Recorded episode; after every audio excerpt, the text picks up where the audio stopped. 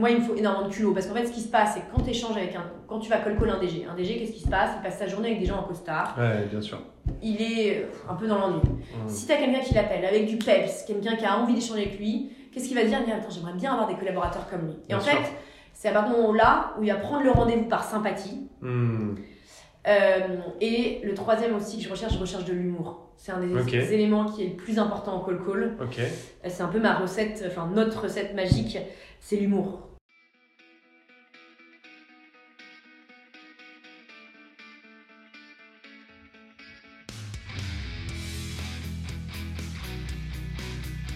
Bonjour, je suis Julien Lespeur, directeur associé au sein d'UpTo, le spécialiste de la vente et des commerciaux.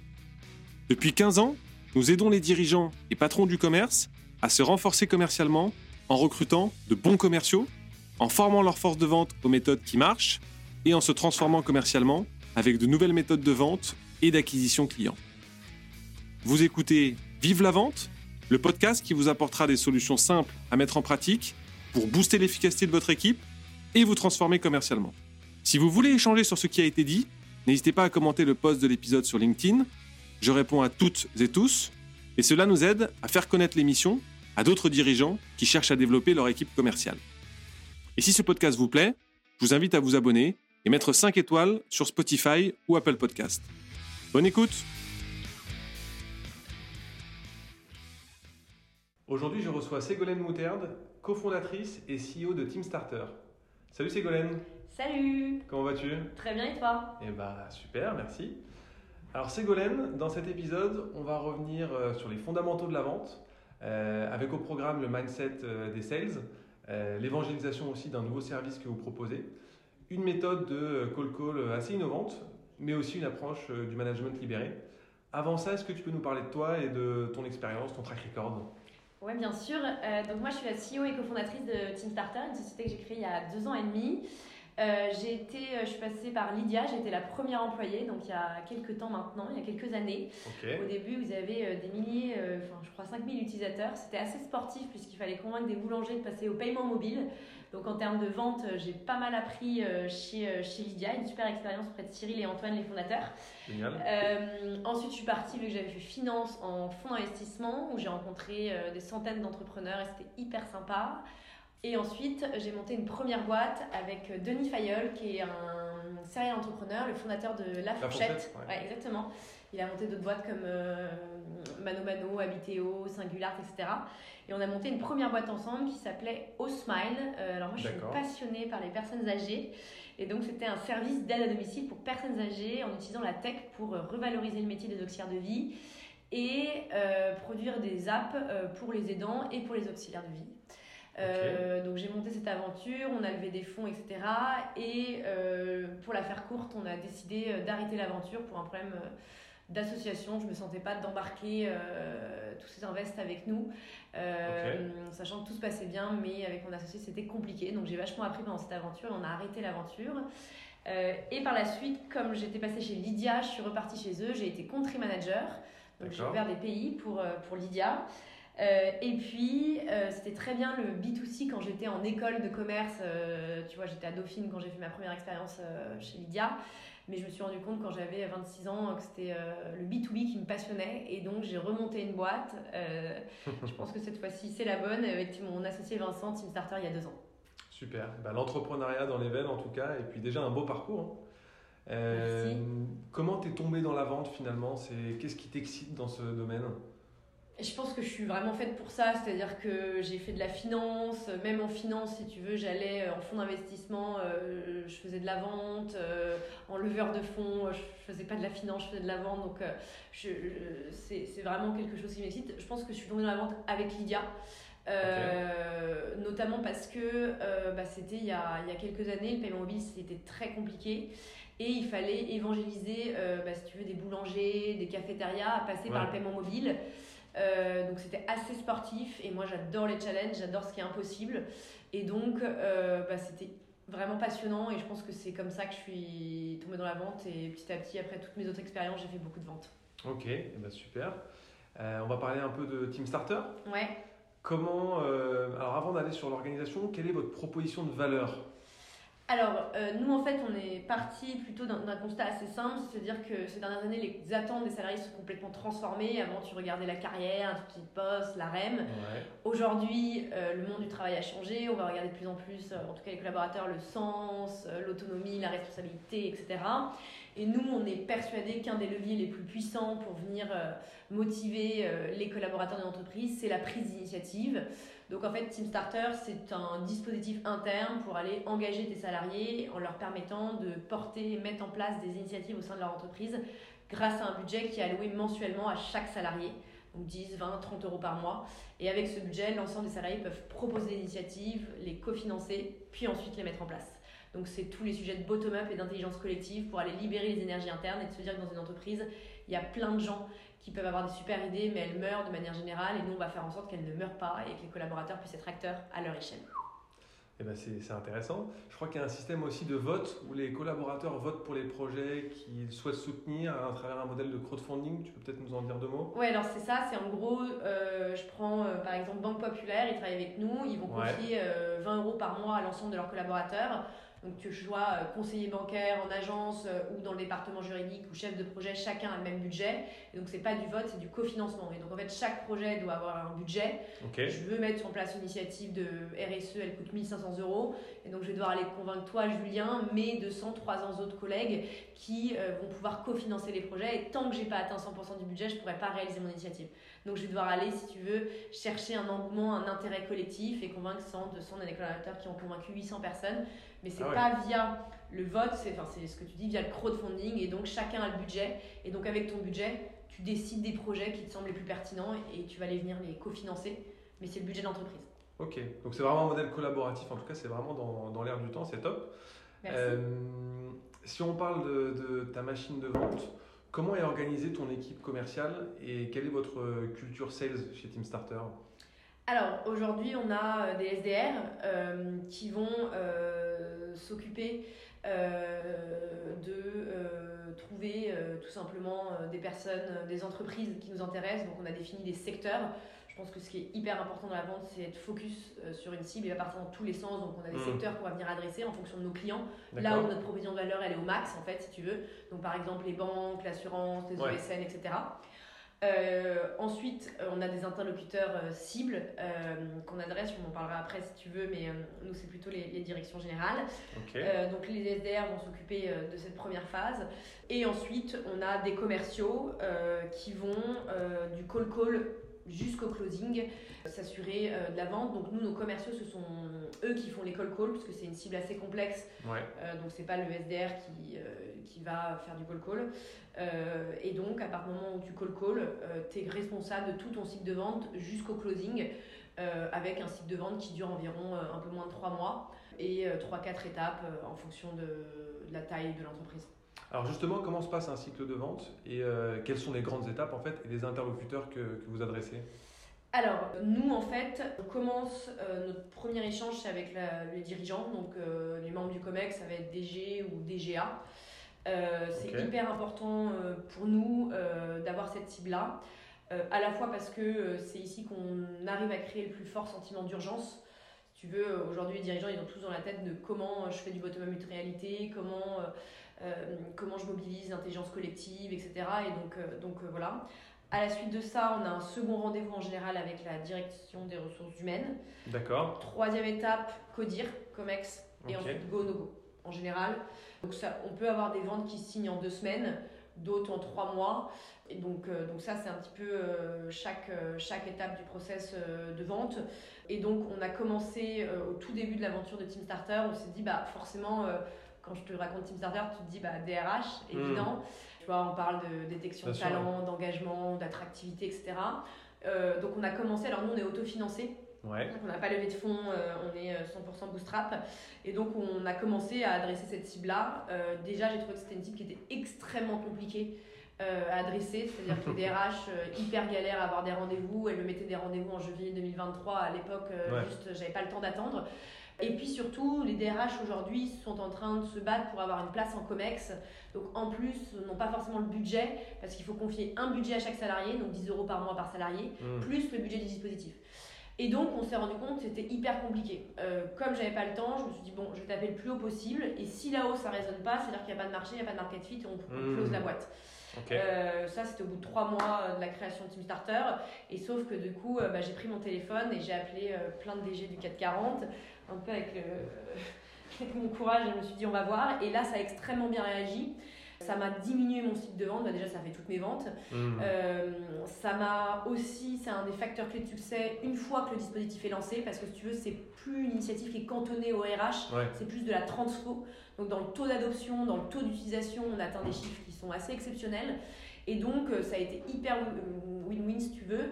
Euh, ce qui ne veut pas dire qu'on n'a pas la DRH, mais en fait euh, c'est beaucoup plus simple pour la DRH ensuite parce que c'est pas son budget. Ouais. Euh, elle a eu la validation de son DG, donc c'est moins de risques aussi à prendre pour elle. Ça c'est 95% d'écart. On a quand même des ventes par euh, les DRH, mais c'est quand même par la, la direction générale. Et donc, euh, et donc voilà, et donc ça nous a permis d'avoir un site de vente hyper court, d'aller euh, de, de signer une 80 clients en, en deux ans, des grands comptes comme des petits comptes. Top. Et donc, euh, donc voilà. Ok, donc vous êtes remonté d'un cran euh, aux décideurs finalement. Ouais, exactement. Et les DRH deviennent sponsors Ou elles Alors- challenge plus le modèle? Au début, c'était galère parce que forcément, euh, si tu veux, quand tu échanges avec un DG, euh, 9 DG sur 10 va nous dire je suis fan, etc.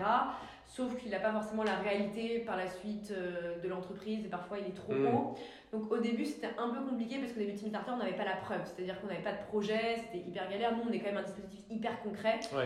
Maintenant, c'est hyper simple parce qu'on a un ROI sur l'engagement, on a un ROI sur l'attractivité, on a 2000 initiatives qui ont été mises en place, donc on peut Des montrer ce qui se passe. Mais au sûr. tout début, c'était euh, très compliqué. Mais moi, ce que je vois, c'est la différence de questions. C'est-à-dire que le DG, ça va Mm. plus être de la vente de valeur, c'est-à-dire qu'est-ce que je vais chercher avec les starters, qu'est-ce que mes collaborateurs vont comprendre, tu vois. euh, alors que la DRH, ça va être bah, si jamais le collaborateur dépense pas son budget, donc plutôt des questions euh, un peu euh, très dans le détail et donc une vente assez différente. Au début, c'était hyper galère, mais maintenant, c'est aussi nos sponsors parce que on a, on a la preuve que ça fonctionne.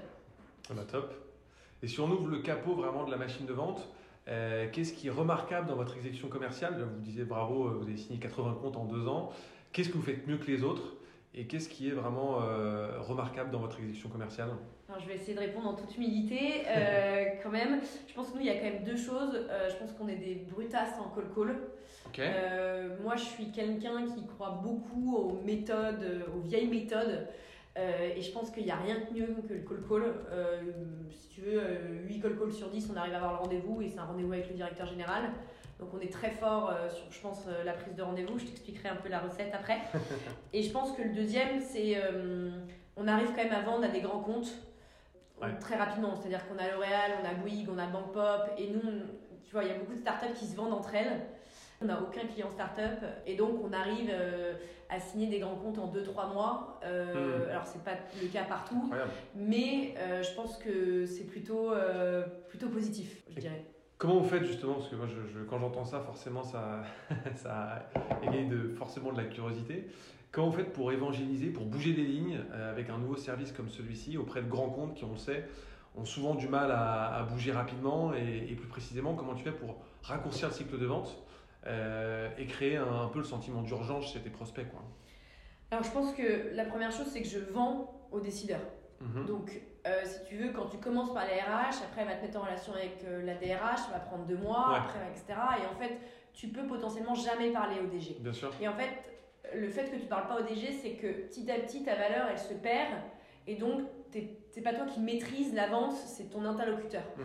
Et donc, si tu es sur un super sponsor, c'est bien, mais si tu as un mec qui va être un peu challengé par le DG, euh, t'es mort. Donc, nous, le fait déjà d'avoir directement le décideur, euh, déjà, ça élimine quand même pas mal de sujets. Ouais. Donc, avec lui, tout de suite, on va créer euh, le sentiment d'urgence.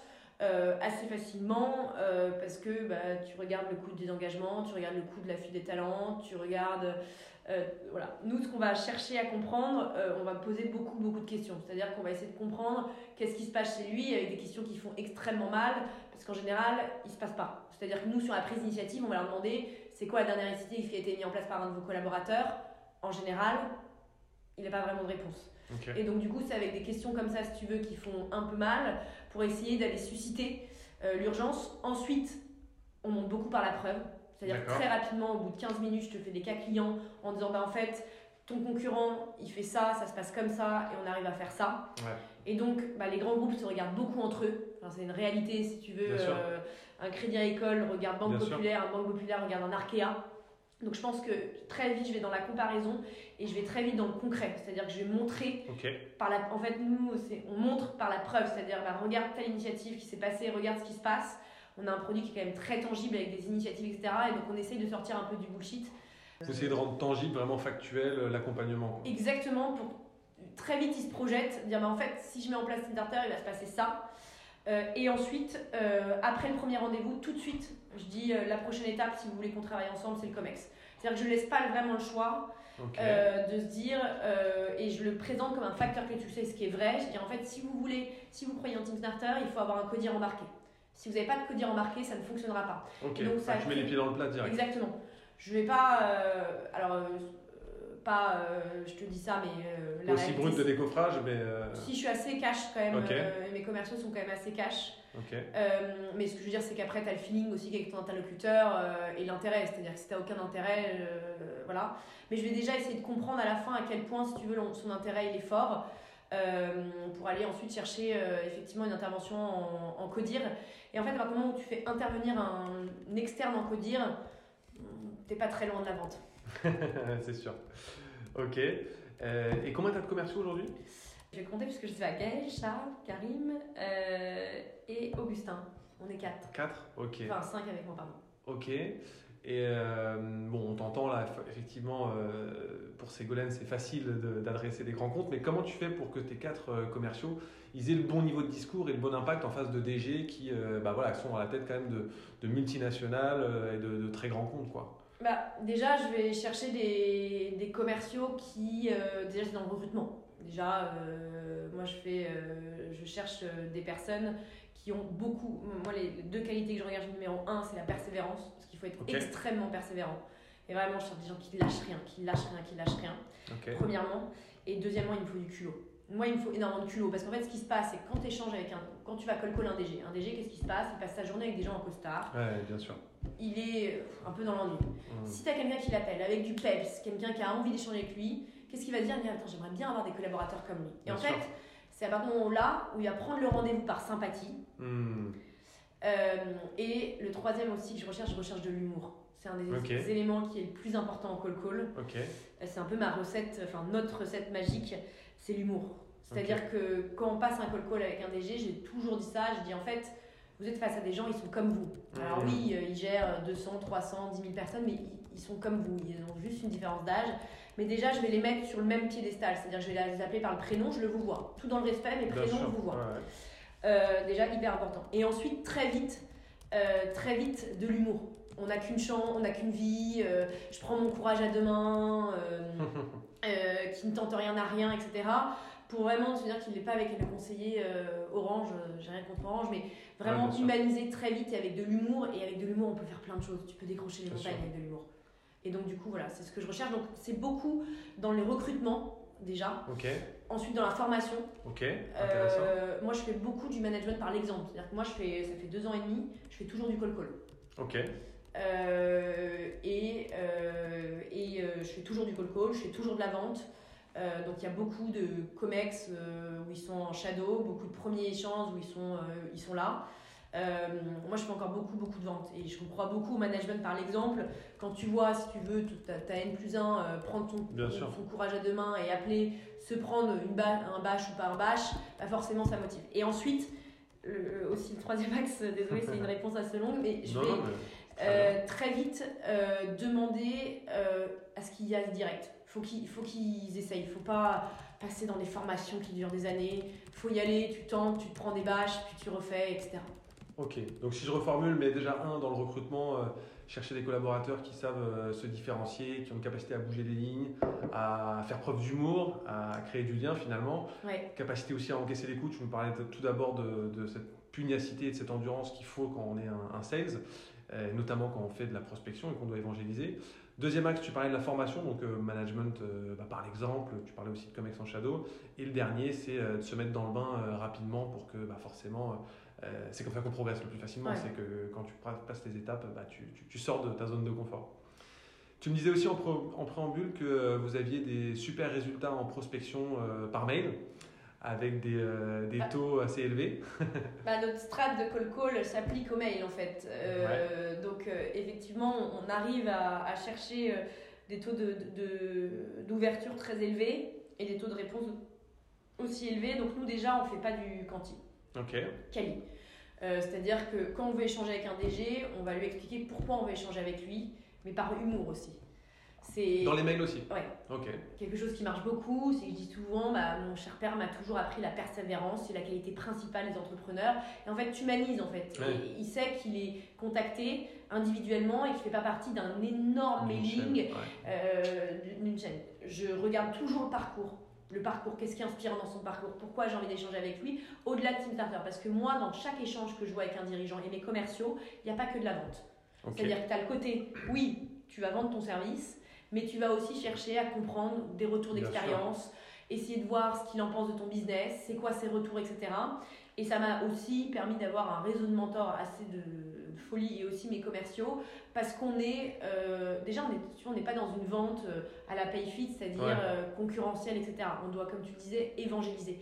Donc à chaque fois on cherche deux choses être challengé sur Team Starter et voir si ça peut être intéressant. Et donc c'est pas que euh, je vais te vendre mon truc en bourrin, on va parler que de Team Starter. On va parler des sujets qui sont autour du bottom-up, qu'est-ce qu'il fait, qu'est-ce qu'il a, qu'est-ce qui, c'est quoi ses retours, etc. Et donc ça a permis de faire énormément améliorer le produit, énormément améliorer plein de choses en interne, notamment avec tous ces échanges qu'on fait avec ses dirigeants. Et donc, pour répondre à ta question, pardon, dans la prospection, ce qu'on va chercher, c'est le côté humour. On fait beaucoup d'humour dans nos, dans, nos, dans nos mailings le côté extrêmement quali.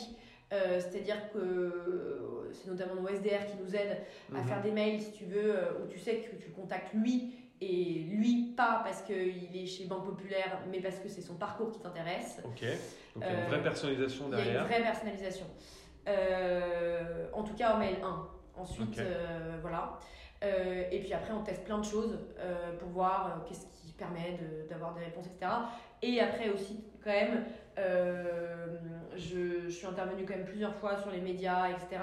Les dirigeants, ils ont besoin de crédibilité, et donc on va venir toujours mettre nos liens BFM, nos liens européens, euh, pour montrer qu'on n'est pas un ovni, qu'on est une entreprise qui fonctionne plutôt pas mal, euh, et pour qu'ils aient envie d'échanger avec nous. Ok, et eh ben top. en termes de management, vous êtes aussi en avance sur le marché, notamment sur les aspects de management libéré, de collaboratif.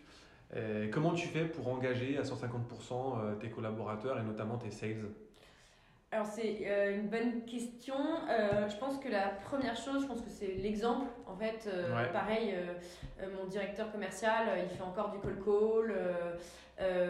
et donc, il y a beaucoup par, par l'exemple. je pense qu'on communique autant les réussites que les échecs. D'accord. C'est-à-dire, bah voilà, sur ce compte-là, j'ai pas réussi, pourtant je pensais que ça allait signer il euh, y a ça, ça, ça qui n'a pas euh, fonctionné. Je pense que c'est hyper important de communiquer aussi sur les échecs pour leur montrer qu'ils ne sont pas les seuls à se prendre des barres et que c'est hyper dur parfois de. Hmm. Tu te dis, tu es le seul à déplacer montagne, est-ce qu'il y a que moi qui galère en vente Et en fait, non. Donc je pense qu'il y a ça. Il y a aussi le fait qu'on est quand même. Euh, nous, on cherche des commerciaux, mais aussi des entrepreneurs. C'est-à-dire qu'on veut beaucoup de prises d'initiative et donc ils font de la vente, mais pas que. C'est-à-dire qu'ils ont toujours un side project à côté.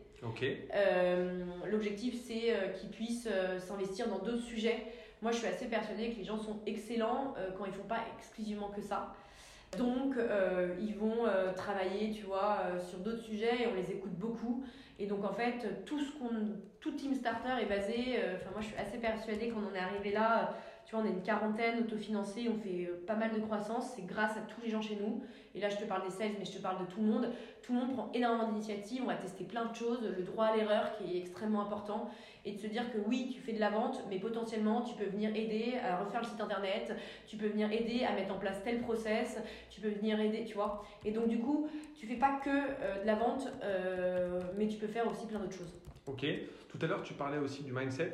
Euh, comment tu motives tes commerciaux au quotidien pour euh, qu'ils gardent la grinta et euh, qui, mettent du rythme et qui gardent l'intensité commerciale? Bah, En général, ce que je fais avant une séance de call call, c'est qu'on met pas mal de musique. Ok. ça permet de motiver, c'est quelque chose qui fonctionne pas mal. Je pense que aussi, moi j'ai beaucoup, beaucoup d'énergie. Ouais. Et, et, donc, du coup, c'est vrai que mon énergie, je, je la Ça communique. je communique beaucoup en, je pense, en, en interne, je pense, là-dessus. Euh, ensuite, euh, j'essaye euh, de les impliquer dans d'autres euh, dans d'autres sujets euh, que, euh, que la vente. Je pense que c'est aussi euh, un axe de motivation. Et aussi, lors des premières ventes, je vais être en bac pour qu'ils ils signent rapidement pour leur montrer qu'ils en sont capables.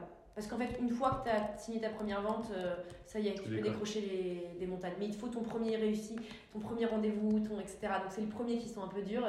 Et donc ça, je les aide pas mal. On les aide avec, pas, que, pas toutes seules, mais pour que ça aille vite et pour qu'ils puissent se montrer qu'ils en sont capables. Ok, top. Et tu disais que tu les impliques dans d'autres euh, dans d'autres sujets, c'est quoi? C'est des projets de développement euh, interne?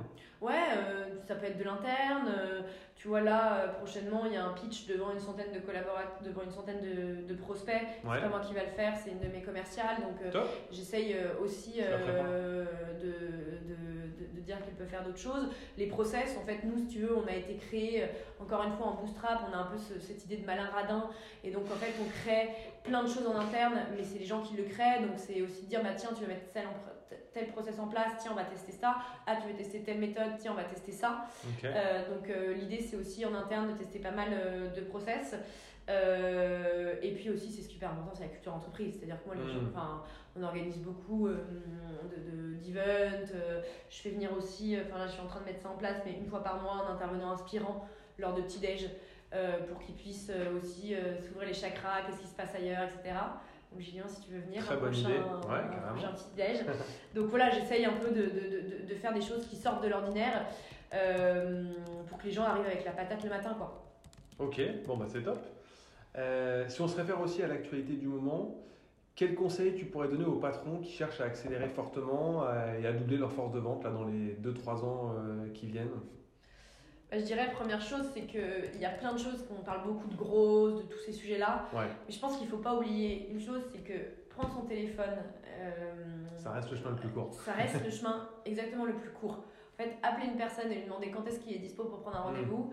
Euh, donc, euh, je pense que l'outbound, euh, il faut pas le négliger. Ça peut Ok. être un. Moi, j'ai que de l'outbound chez moi. Alors là, on a recruté notre première CMO, mais on va faire l'inbound, etc. Mais je pense qu'il faut pas négliger l'outbound, euh, c'est-à-dire le call call, euh, le mailing, LinkedIn aussi, Ouais. qui est un puissant vecteur. Ouais, c'est un petit peu moi mes trois outils euh, call call, mailing et LinkedIn. Et je pense qu'il euh, malheureusement sur le marché, les gens disent oh le call call, euh, les commerciaux ne veulent pas en faire. Hmm. Euh, et donc euh, C'est une culture de boîte finalement. c'est- ouais c'est une culture de boîte et surtout faut un peu euh, leur montrer que c'est pas si compliqué de faire du call call. Tu te prends une ou deux bâches mais c'est pas la mort Hmm, et que c'est plutôt voir comme une opportunité. Bien sûr. Euh, et je pense qu'il faut redorer un peu l'image, euh, enfin, en tout cas c'est une culture euh, du colco, de la prospe, euh, parce qu'il n'y a pas que euh, ces autres outils de grosses, etc. Je pense qu'il y a aussi l'humain qui est hyper important. Très fort. Ok. Euh, on a aussi beaucoup de patrons et de DIRCO qui nous écoutent, qui, euh, qui cherchent à moderniser euh, leur machine de vente euh, et commencer leur transformation commerciale. Par quoi faut commencer aujourd'hui selon toi? Bah, je pense par les outils. Aujourd'hui, il y a quand même pas mal d'outils. Ouais. Tu vois, on parle de call call. Moi, je vais recommander, enfin, Lusha par exemple.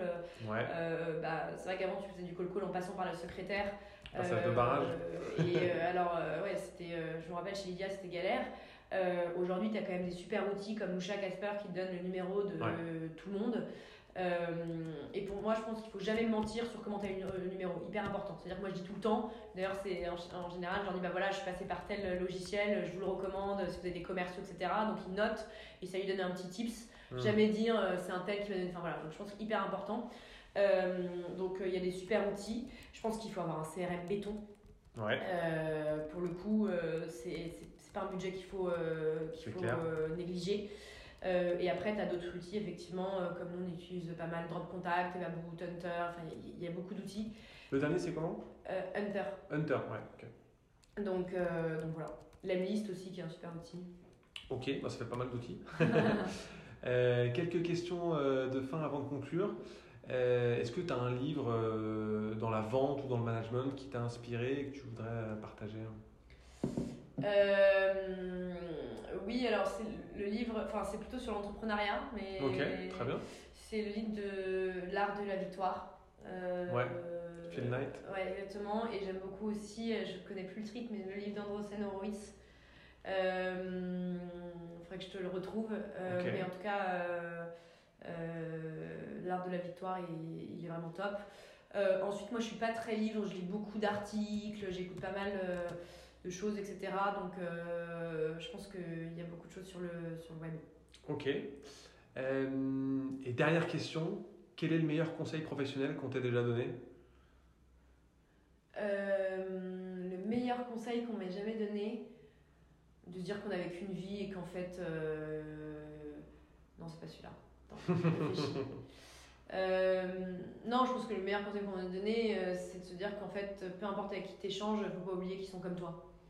Et donc, du coup, ça, euh, moi, c'est chaque fois que je me dis, et donc Mm. quand j'appelle un, un dirigeant qui gère 50 000 personnes, Hmm. je le place euh, à la même place que moi et ça se passe bien. C'est clair que si tu fais l'approche Orange ou SFR et que tu parles de commercial à patron, généralement ça passe pas trop. Quoi. Ouais. Ok, super. Et ben merci beaucoup Ségolène euh, Bah, merci pour tes toi. bons conseils.